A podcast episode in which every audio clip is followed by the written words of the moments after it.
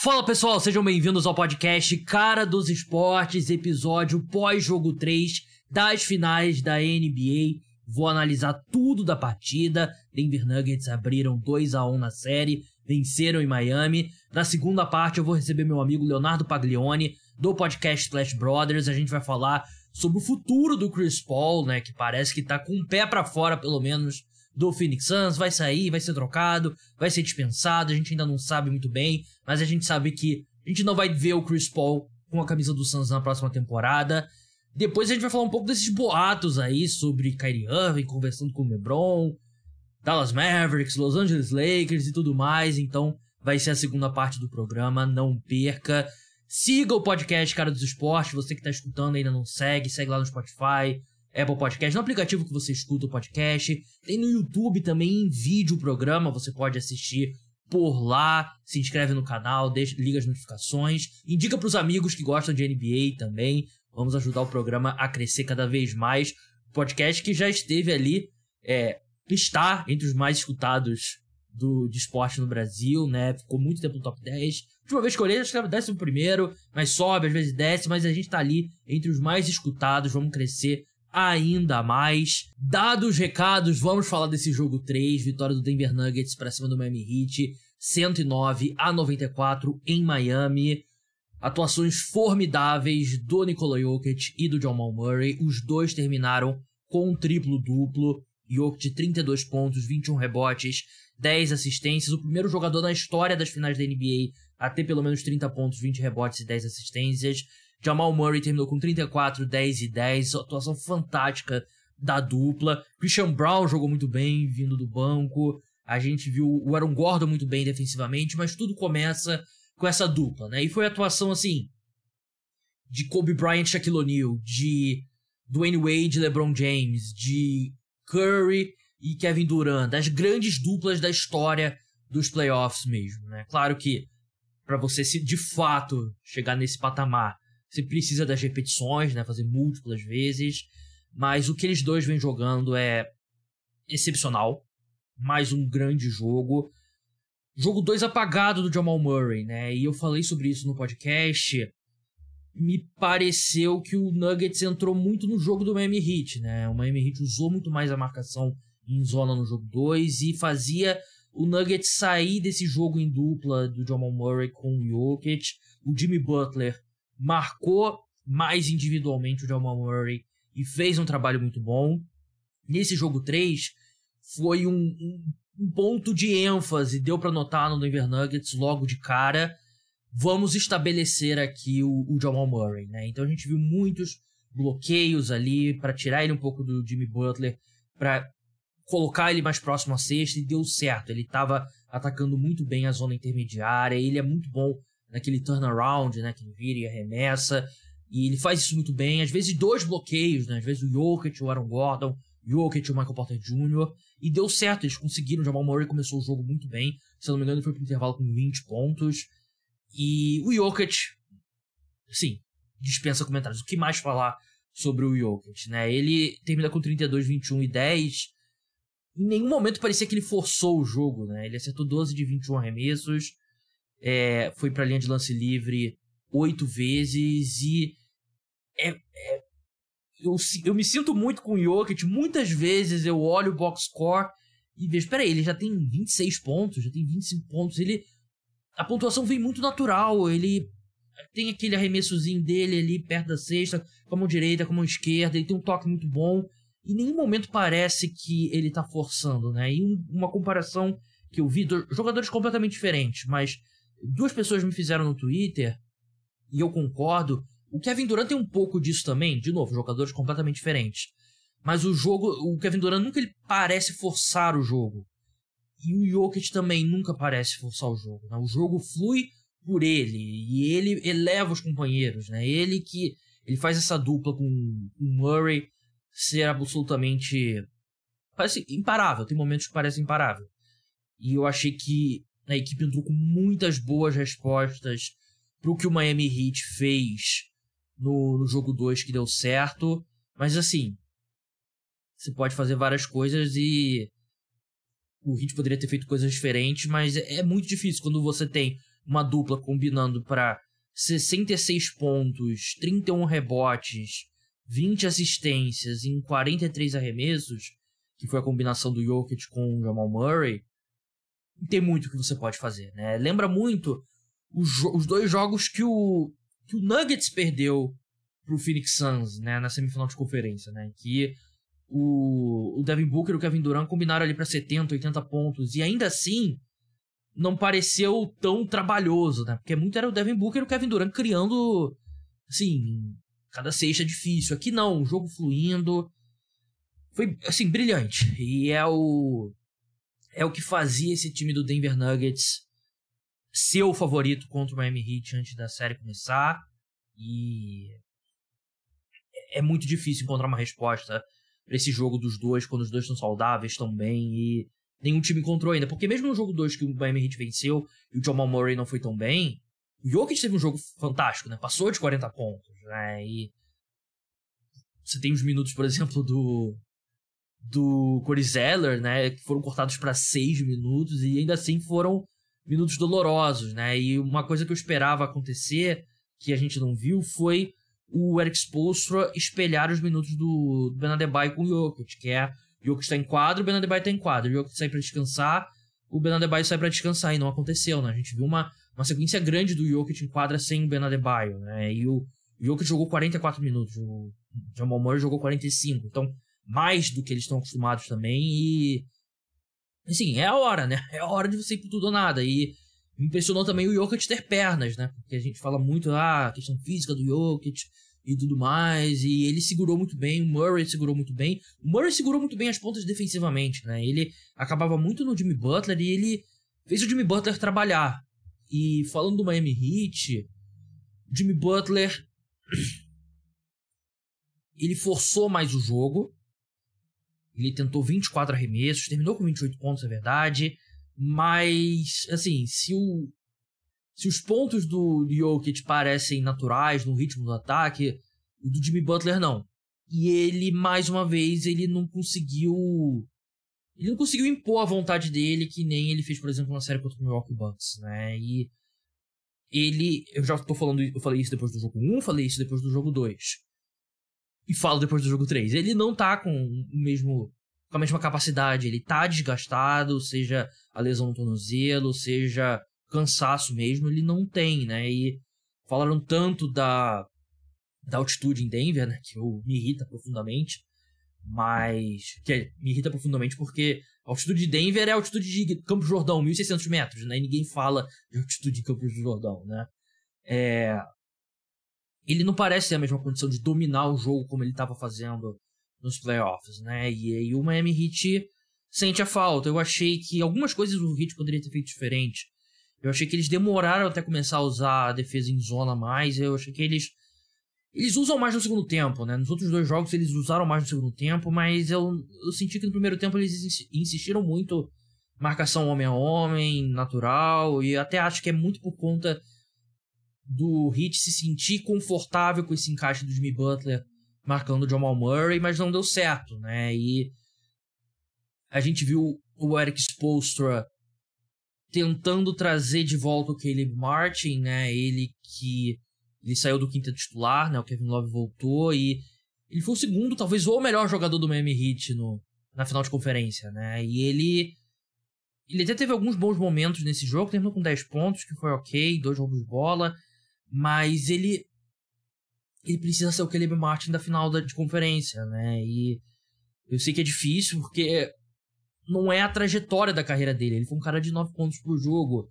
nos playoffs, né? Mas, nos playoffs, na temporada regular, mas o Heat precisa muito dele nesse nível. E é meio exagero pedir que ele jogue nesse nível. E é meio irreal, né? Foi o que eu falei. Quando eu fiz o raio-x dos elencos, eu coloquei o Aaron Gordon como superior ao Caleb Martin. E teve gente que falou, pô, mas o Caleb Martin tá jogando tão bem e tal, não sei o quê, mas não é. Assim, os últimos 3, 4 jogos não são as únicas referências que a gente tem do, do time, né? E, e assim, o Miami Heat superou muitas expectativas chegando onde chegou, né? E agora a gente começa a olhar, é um time que perdeu cinco dos últimos sete jogos, né? E coincide com a queda de rendimento de Jimmy Butler, né? Com ele, como eu falei, parece um pouco mais cansado. Ben Adebayo não jogou tão bem nesse, nesse jogo 3. Eu achei que defensivamente ele não foi tão bem quanto nos outros dois jogos e ofensivamente bem abaixo do jogo 2. Lembrou, foi, foi o pior jogo dele ofensivamente na série. 22 pontos, parece ok, mas em 21 arremessos. Né? Ele também ele foi muito para linha de lance livre, o que é importante. Tentou 10 lances livres, mas 7 de 21 é um aproveitamento muito baixo. Né? E Claro que ele tenta fazer um pouco mais, porque o Struz e o Vincent não jogaram bem, mas ele. Acho que ele aceitou muito os arremessos de meia distância, acho que ele tem que ser um pouco mais agressivo, como ele foi no jogo 2, né? E o, o Nuggets encontra uma forma muito boa de defender, de, de proteger o Jokic na defesa, né? Eu ia falar defender o Jokic na defesa. Que até eu falei sobre isso na live, no intervalo, lá no TikTok. É, que acho que é natural você falar, pô, eles têm que tentar encontrar, explorar mais o Jokic e tal, mas o Nuggets ele bota o Jokic bem próximo à sexta, ele raramente pressiona quando tem um jogo de bloqueio do Miami Heat, e ele nisso ele consegue pegar muitos rebotes, é um dos melhores reboteiros da NBA, ele terminou o jogo com 21 rebotes, e ele contesta os arremessos perto da sexta, e você vai viver com os arremessos na meia distância, né? Foi o que eu falei depois do jogo 1. O Ben Adebayo, ele é parte do desenho do Denver Nuggets, né? Você não vai conseguir parar tudo e você então você tira você tira ali, tenta tirar o perímetro e vive com os arremessos de meia distância do Ben Adebayo. Deu muito certo no, no jogo 2, deu certo no jogo 1, um, não deu certo hoje, né? Acho que é a matemática que o Denver Nuggets consegue viver, né? Seguindo em frente o Miami Heat, é, Acho que a gente já viu um dos pontos que eu acho que a gente vai ver no próximo jogo, que é o Eric Spoelstra tentando recuperar o Caleb Martin, tentando trazer ele de volta, pelo menos próximo à série do Boston Celtics. Acho que a gente vai ver mais o, o Duncan Robinson também, né? Porque, assim, o ataque funciona melhor com o Duncan Robinson. Sem que eles têm que... Ele tem dificuldade defensiva, mas o Miami Heat, ele... Sempre quando o Duncan Robinson tá em quadra, eles vão mais pra marcação em zona, né? E a marcação em zona tudo bem que você não pode fazer por muito tempo, né? Porque é aquilo tudo que eu já falei.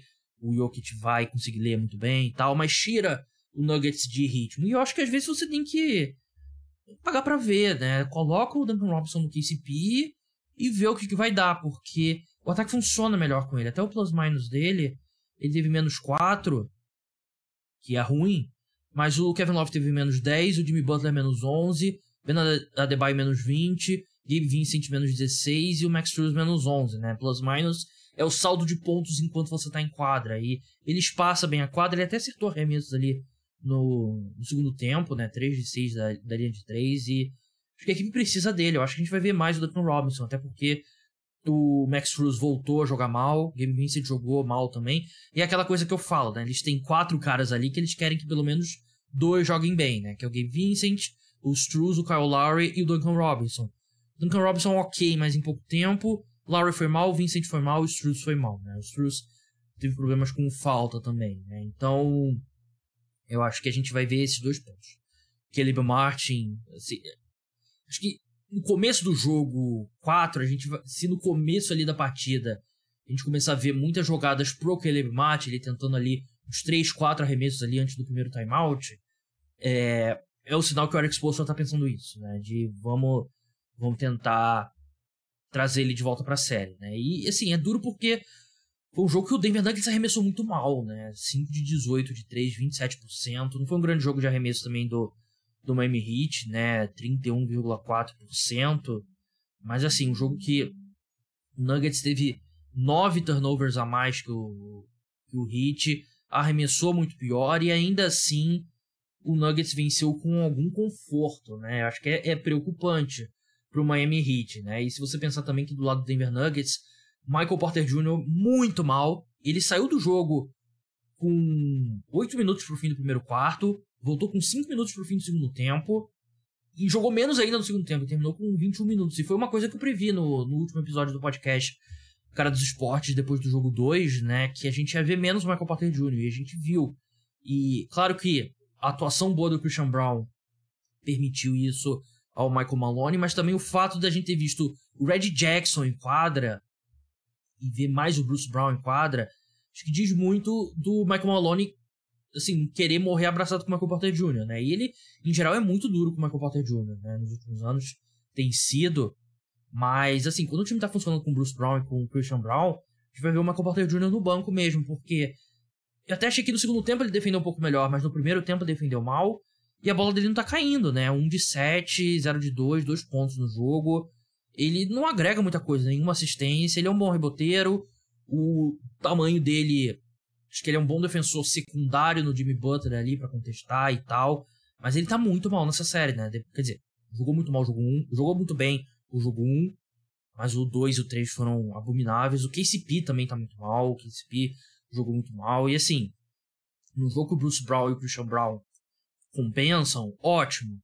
Um jogo que eles não compensam, né? Porque o Bruce Brown ele foi muito bem defensivamente, mas ainda teve 5 pontos, né? O Christian Brown não. Foi fantástico, 15 pontos, 7 de 8. Mas não é algo que você vai ter sempre, né? E você precisa do KCP e do Michael Porter Jr. melhores, né? E a gente viu no jogo 2, né? Como eles fizeram falta, né? Mas, assim, funcionou pro Denver Nuggets grande vitória e tem que manter energia. A equipe defendeu muito bem nesse jogo e tem que manter energia, porque a energia caiu no jogo 2, parecia que eles estavam meio felizes com eles mesmos.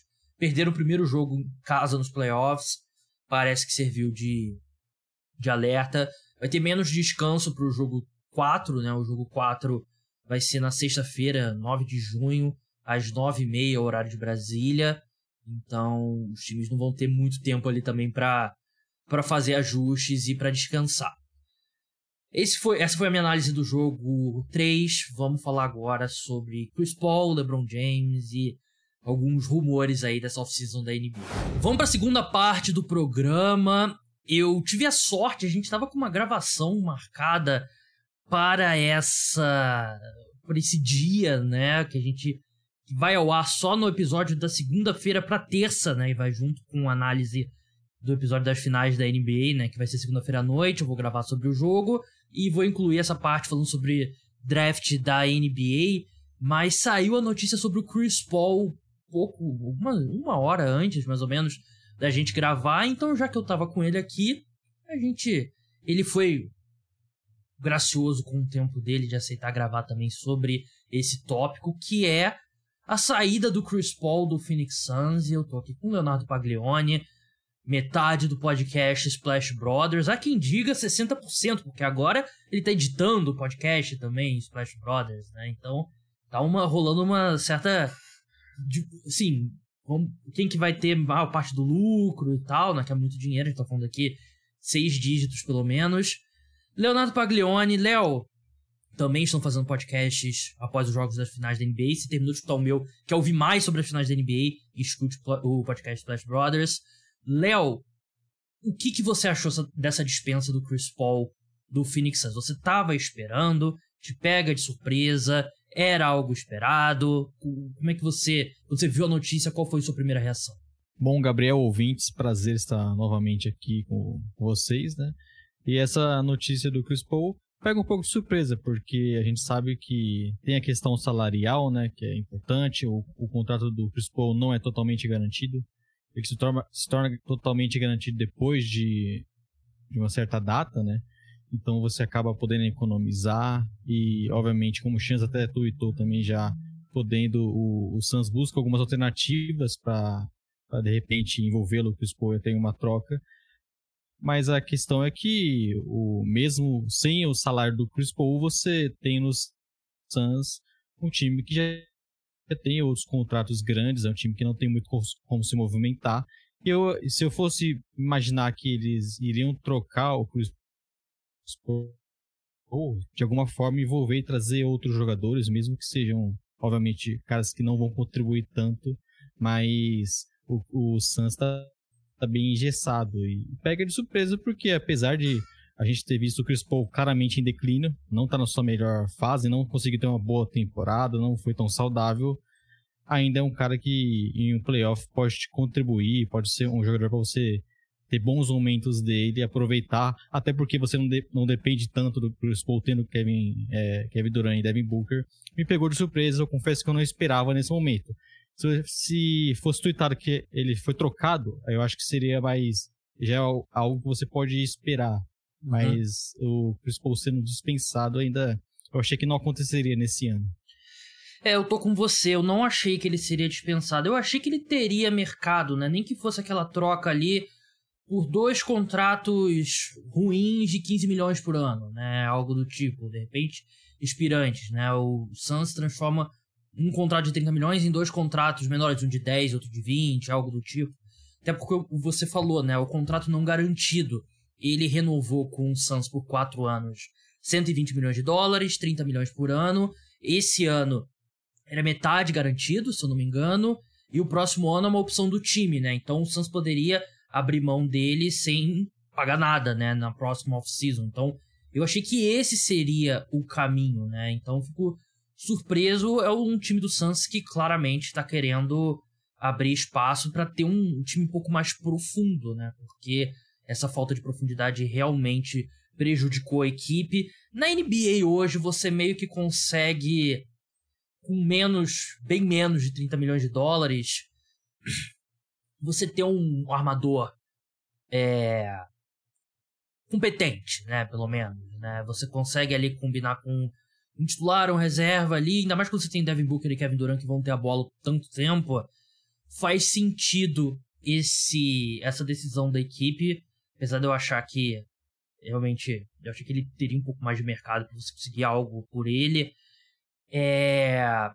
E o Sam sabia do risco, né? Quando eles fecharam esse contrato de de quatro anos com o Chris Paul. E não era nem um risco tão grande, né? Porque você basicamente se dá um contrato com dois anos garantidos, sabendo que você pode sair, né? Depois do segundo ano, né? E é, é história. Assim, o Chris Paul ele já tá muito além do que você espera de um armador da altura dele, né? O Paul tem 1,80m, né? Tem a minha altura. E esse tipo de jogador não costuma. Não costuma envelhecer bem, né, Léo? E ele já tá bem acima Assim, ele jogou em alto nível por muito mais tempo do que eu esperava, tipo, 2012, 2013, por aí. Sim. É, ele teve uma carreira que, quando a gente achou que talvez começasse seu declínio, foi naquela troca lá pro que o Rockets meio que despachou pro Thunder. Uhum. E de repente ele comandou o time que foi a surpresa da temporada. Aí logo depois foi trocado pro Suns e teve a, a temporada que o time foi pra final. Então é um jogador que conseguiu ainda é, se manter por muito tempo em alto nível, até surpreendentemente sendo saudável na época de na primeira temporada do Suns, que foi sempre a grande questão do, do Chris Paul, né? Putz, ele sempre foi um grande jogador, mas sofreu com lesões. Como vai ser o Chris Paul com esse histórico ainda mais velho? Uhum. E foi algo que acabou não, é, não pesando tanto, conseguiu ainda ter uma, uma carreira longa e ainda acho que pode contribuir bastante em diversos times mas é aquela questão de como você falou da flexibilidade do Suns. Inclusive, eu tava dando uma olhada agora, ô Gabriel, o Shenz, ele meio que, vamos dizer assim, desmitiu o Chris Haynes, né? O Suns ainda está estudando o que vai fazer com ele, se vai dispensar, se vai conseguir envolver uma troca, de repente dispensar e é, reassinar com o próprio Chris Paul com um contrato mais baixo. Então ainda do, o Suns ainda procura o que fazer. Obviamente deve acontecer alguma coisa, né? Temos uma rinha de insiders, Chris Haynes de um lado, Shams Charania do outro. Isso é muito comum na NFL, né? Porque volta e meia você vê, ah, o jogador vai ser dispensado. Aí um monte de time, pô, esse cara aí acho que a gente pode contratar. Aí o time que ainda não oficializou a dispensa, né, fala assim, pô, peraí, você tem um monte de time querendo contratar ele, de repente a gente consegue algo, né? Então pode ser parte do raciocínio. De qualquer forma, o Chris Paul não tá nos planos do Suns, né? Que é, é algo notável. Eu achei que eu, eu listei alguns times aqui que fazem sentido pro, pro, pro Chris Paul, mas eu queria falar primeiro do lado do Suns. É, eu achei que a prioridade seria trocar o Aiton.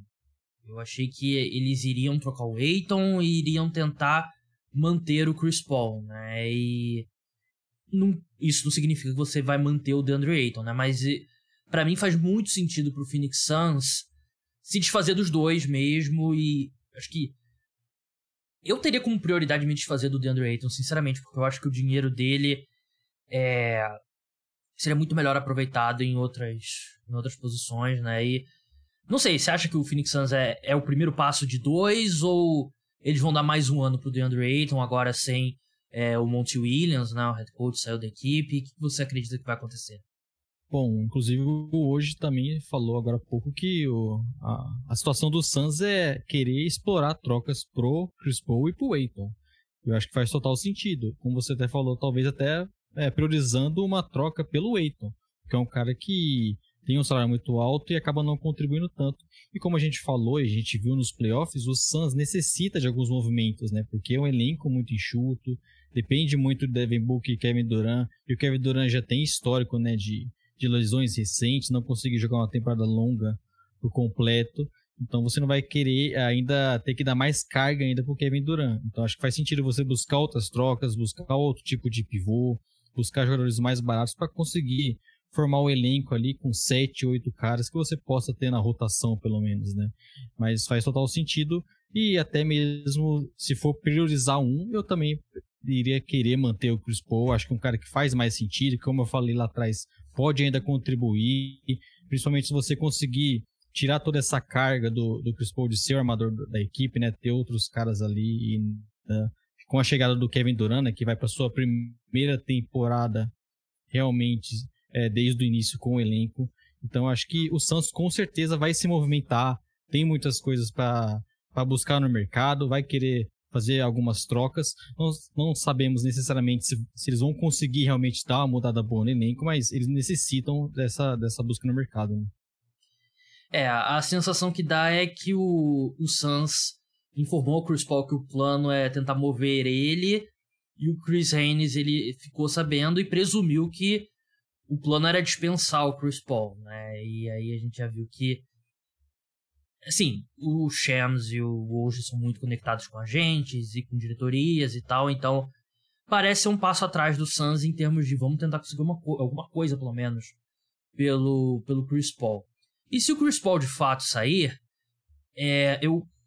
Sempre quando acontece alguma coisa do tipo, né, NBA ou NFL, eu gosto de abrir a classificação do, da temporada e aí eu vou listando times. E eu fiquei surpreso com a quantidade de times que eu que eu vi que fariam sentido pro Chris Paul, né? A questão é, ele vai aceitar um papel reduzido?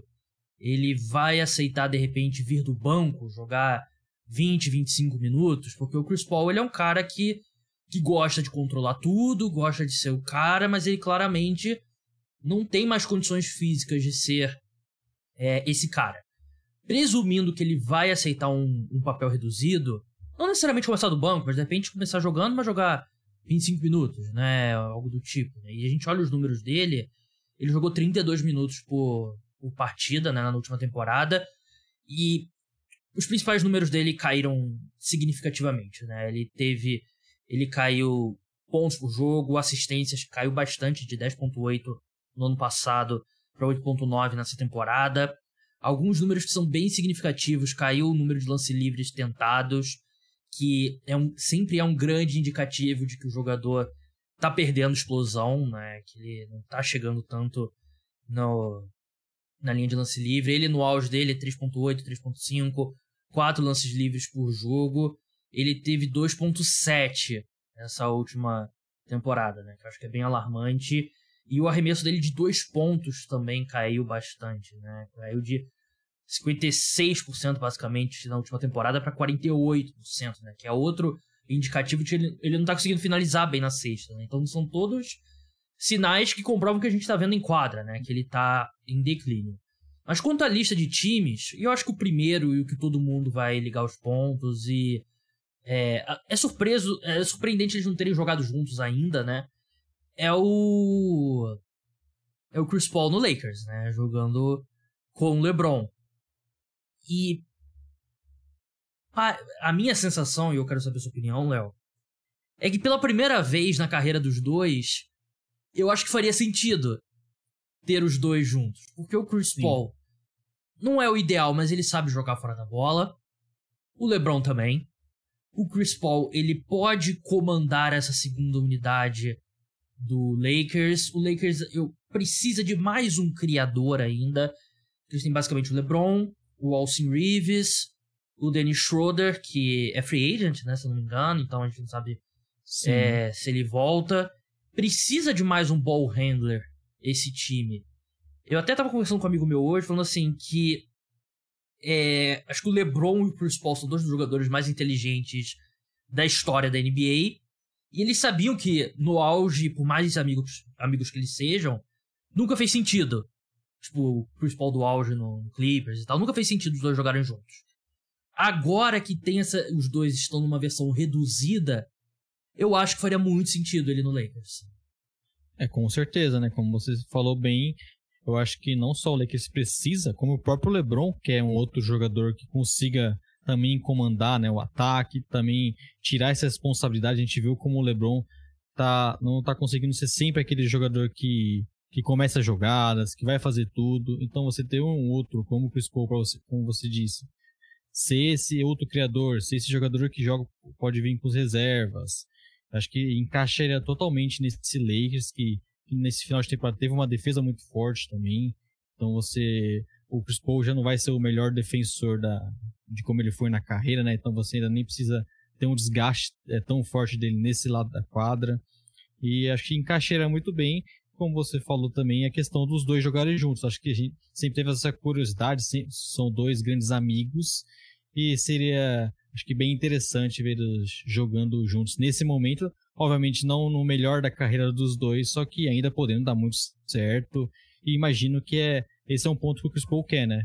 É, até mesmo se fosse dispensado, que parece que não vai ser o, o, o, caso aqui, né? Mas jogar num time que ele possa disputar playoffs, ter chance de título, é obviamente o que, o que eu penso que o Chris Paul vai querer agora, até mais do que necessariamente ser o, o armador da franquia por, por, por 38 minutos. Ele quer ser um jogador que vá ser importante no time e tenha é, esse, essa coisa de conseguir disputar os playoffs tendo alguma chance, né? É, alguns outros times que eu citei aqui, que eu coloquei na lista, acho que tem dois retornos que eu acho que fariam sentido. O Clippers e a equipe que muito tempo precisa de um armador de verdade, né? E ele tem história com o Clippers, é um dos maiores jogadores da história da franquia. E o próprio Pelicans também, né? Ele como um cara ali também, né, nesse papel mais secundário. Acho que é o time que draftou ele, né, na época New Orleans Hornets, né? Ele é um time que ele tem histórias que são dois times que e seriam assim, seria um, um último capítulo legal assim, em termos de, de narrativa, né? Você voltar para um dos times que ele nos dois times ele é um dos maiores jogadores da história, tanto do Clippers quanto do Pelicans. Eu também acho que, que faria sentido. Exato, é. Dois, acho que principalmente o Clippers também, né? É. Como você falou que busca esse armador. Tem a questão do Westbrook, né? A gente não sabe se ele vai acabar ficando no time, se vai escolher em outro lugar. E parece que deu certo lá, até mesmo em questão de vestiário, mas o Chris Paul faria muito sentido nesse Clippers, que sempre buscou esse armador, que tem um elenco vasto também. Acho que é importante isso para você não precisar 100% do tempo, na temporada regular, desgastar o, um cara como o Chris Paul. Então, acho que seria talvez aí até o melhor encaixe para esse Chris Paul, que ainda voltaria para o time, que ele passou grande parte da sua carreira, passou o seu auge lá, né? Então ainda teria essa história bonita. Como você citou também o Pelicans, acho que necessita de caras como o Chris Paul no time e faria total sentido você ter ele ao lado do Zion, né? Acho que seria uma parceria bem, bem interessante. E voltando a New Orleans, é, seria, acho que, uma história que eu não sei se vai ser o local preferido aí, se o Chris Paul tiver alguma chance de poder opinar nisso, mas seria uma história bem, bem bacana também. É, e um, um fato interessante também do Lakers é que há 12 anos atrás, se não me engano foi 2011, a liga basicamente vetou Isso. a troca dele, né, pro, pro Lakers, né, que a história é, assim, não é não foi, tipo, não foi bem o Dave Stern barrou, né? Era, era um momento do, do Hornets que eles estavam em transição, se não me engano, para ser vendido ou algo do tipo. E era a liga meio que estava administrando, né? E eles não não deram aval para a troca acontecer, né? E seria se a troca tivesse acontecido teria sido um baita assalto, né, para cima do do Hornets. Eu não tenho os detalhes aqui, mas seria baita assalto, mas enfim. Também seria interessante. É, outro time, outros dois times aqui que eu coloquei Primeiro, Dallas Mavericks. Sim, num mundo que o Kyrie Irving vai embora, é... acho que eu consigo ver esse cenário acontecer. E acho que é uma equipe que precisa de reforços, né? Acho que é basicamente toda a posição. Eu pensei no Cleveland Cavaliers também. Qualquer ter... ajuda é bem-vinda, né? É.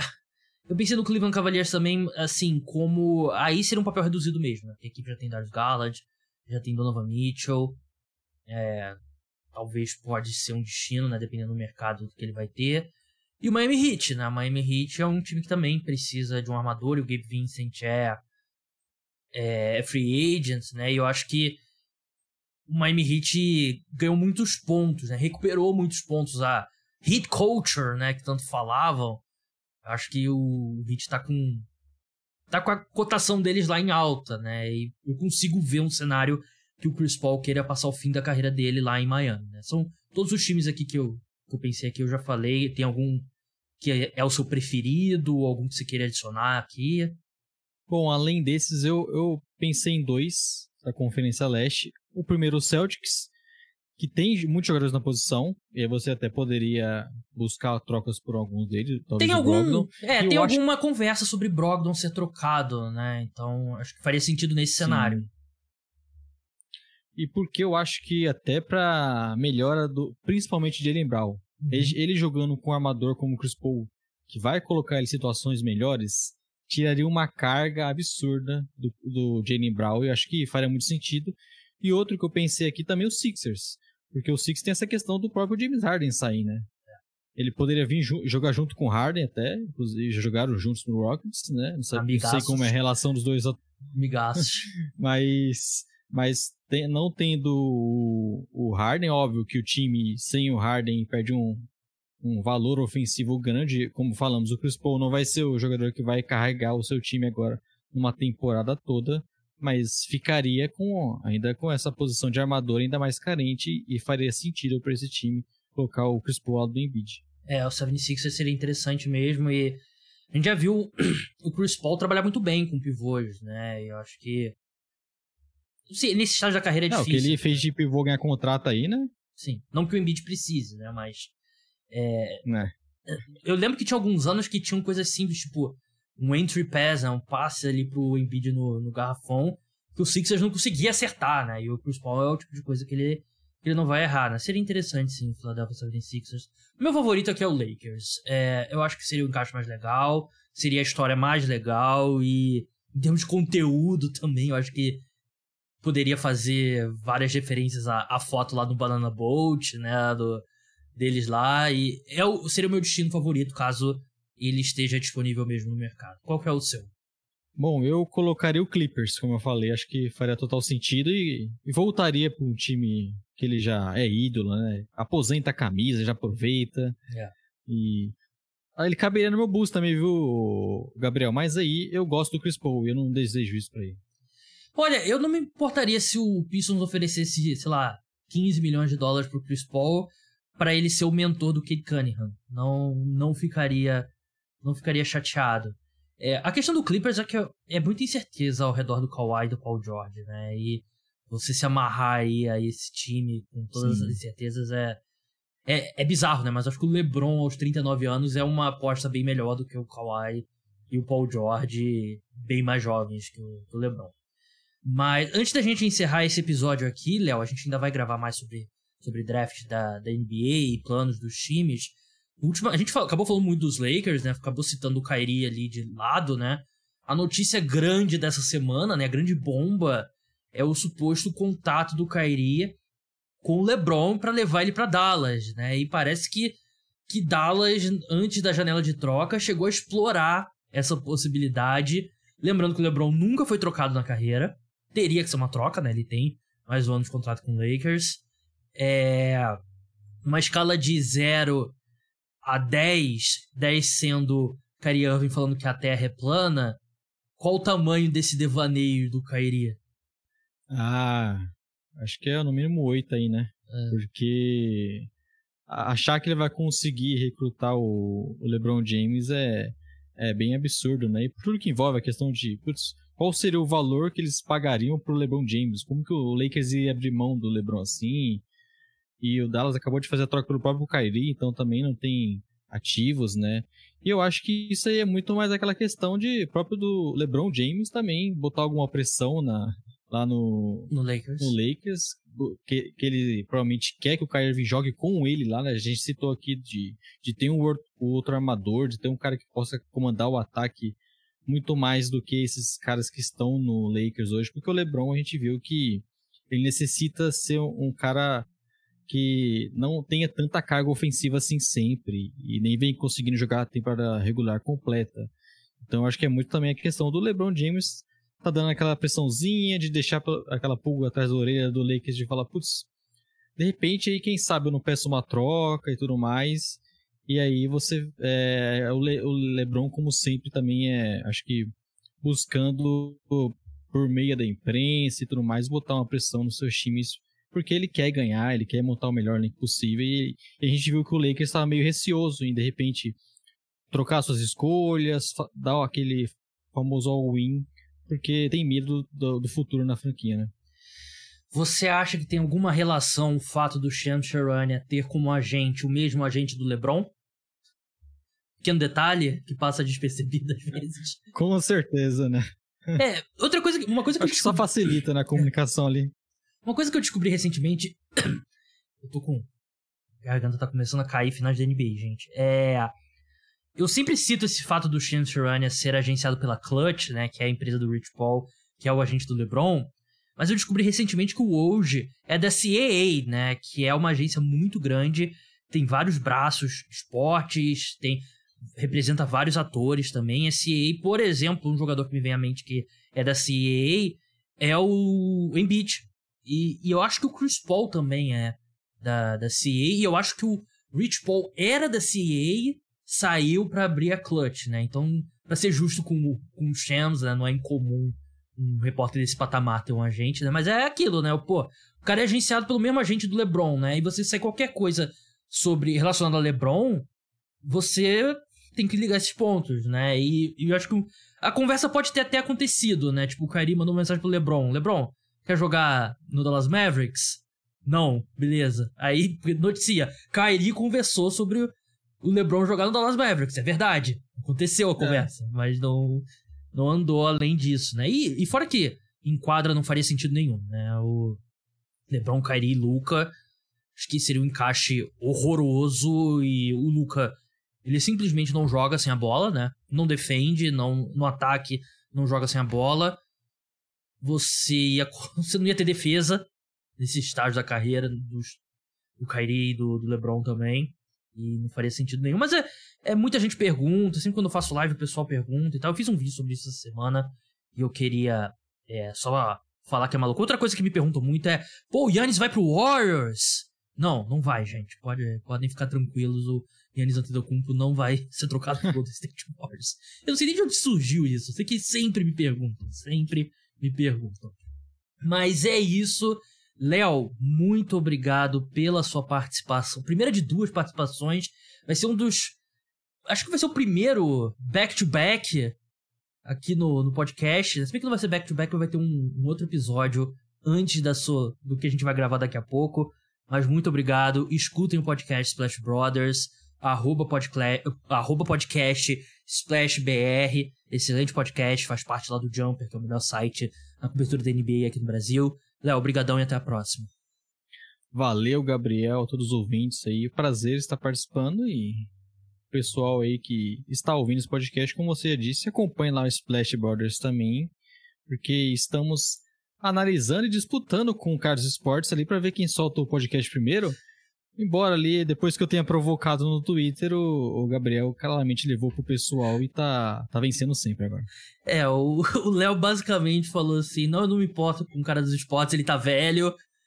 Falou tal qual o Dylan Brooks. E um certo dia ele simplesmente provocou, disse que meu podcast não tava no ar e o dele já estavam, né? Sendo que eu não tinha tweetado ainda. Porque assim, o Léo ele termina de gravar, ele edita e vai dormir. Eu termino de gravar, eu edito, eu gravo sozinho, edito sozinho, Vou fazer um promo do, do podcast pra postar nas redes sociais. Vou deixar pronto o vídeo pra postar no dia seguinte. Faço a parte do YouTube, faço a thumbnail. Não é. Aqui é muita coisa, né? Mas ainda assim, os últimos dois jogos. Último jogo, né, na verdade. Eu postei antes do Splash Brothers. E mesmo que ele se vangloriou, foi minutos antes. Minutos antes que ele, que ele postou. Mas ainda assim, recomendo o podcast Splash Brothers. Dois caras que sabem muito, Léo e o Guilherme Taniguchi. O podcast Cara dos Esportes, ele volta, episódio NFL no domingo e o episódio de NBA depois do jogo 4 das finais, é, na sexta-feira. Léo, a gente tá gravando aqui antes do jogo 3. Dá o seu palpite pro jogo 3, por favor. Eu acho que Denver Nuggets abre 2 a 1 eu também acho, acabei de apostar no Nuggets, então, bom que você tá ouvindo, você já sabe se a gente acertou ou não o nosso palpite. Então, sexta-feira a gente conversa novamente. Muito obrigado a todos. Até a próxima. Tchau.